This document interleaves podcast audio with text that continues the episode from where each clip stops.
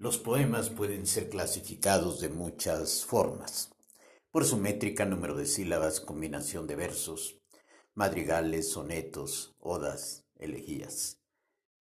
Por la época a la que pertenecieron, Edad Media, Siglo de Oro, periodo romántico, modernismo, pero también como poemas pasados de moda, olvidados, cursis, en desuso.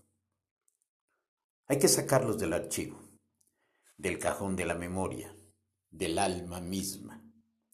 Pero antes que nada, hay que lavarlos para restrenarlos limpios, frescos, cantarinos, como poemas recién lavados.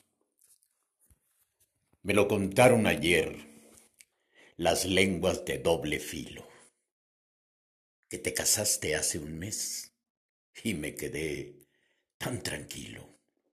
Otro cualquiera en mi caso se hubiera echado a llorar yo, yo cruzándome de brazos, dije, dije que me daba igual.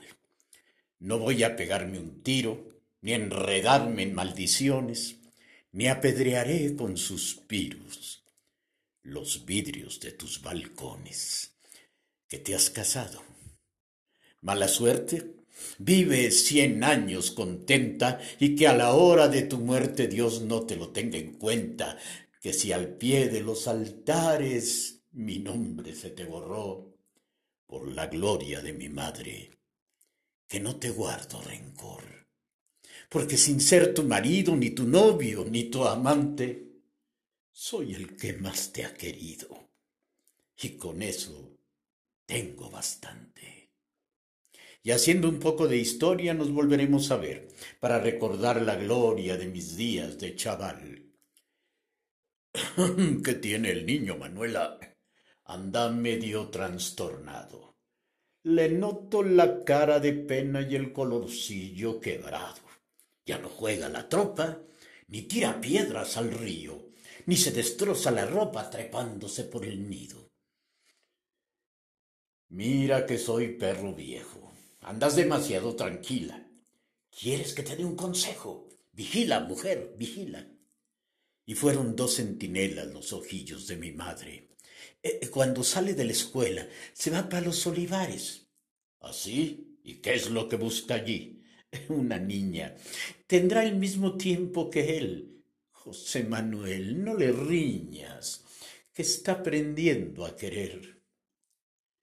Mi padre encendió un pitillo, se acordó bien de tu nombre, te regaló unos zarcillos y a mí un pantalón de hombre.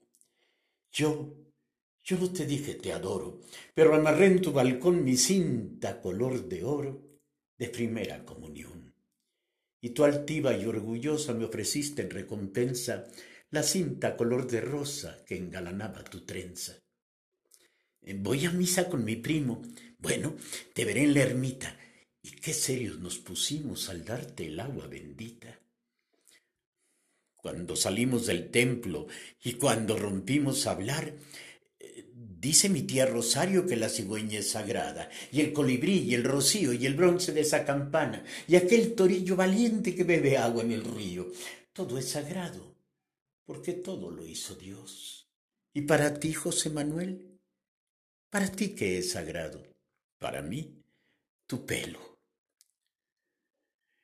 Con la pureza del copo de nieve te comparé, te revestí de piropos de la cabeza a los pies, te hice un ramo de pitimimi precioso, y luego nos retratamos en las agüitas del pozo. José Manuel, ¿en qué piensas? En darte un beso.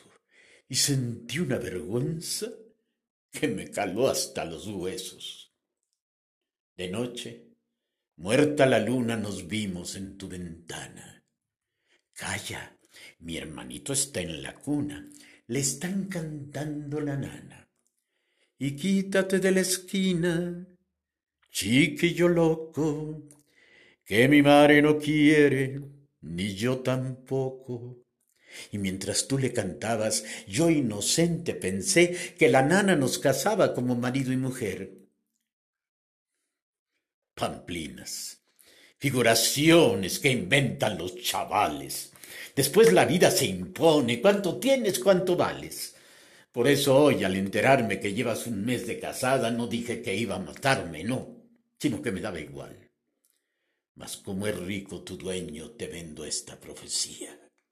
Tú Tú cada noche en tus sueños soñarás que me querías y recordarás la tarde en que mi boca te besó y te llamarás cobarde, como te lo llamo yo.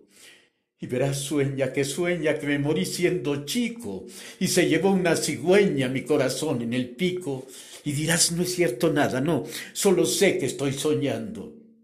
Pero allá en la madrugada te despertarás llorando por el que no es tu marido, ni tu novio, ni tu amante, sino el que más te ha querido. Y con eso, con eso tengo bastante.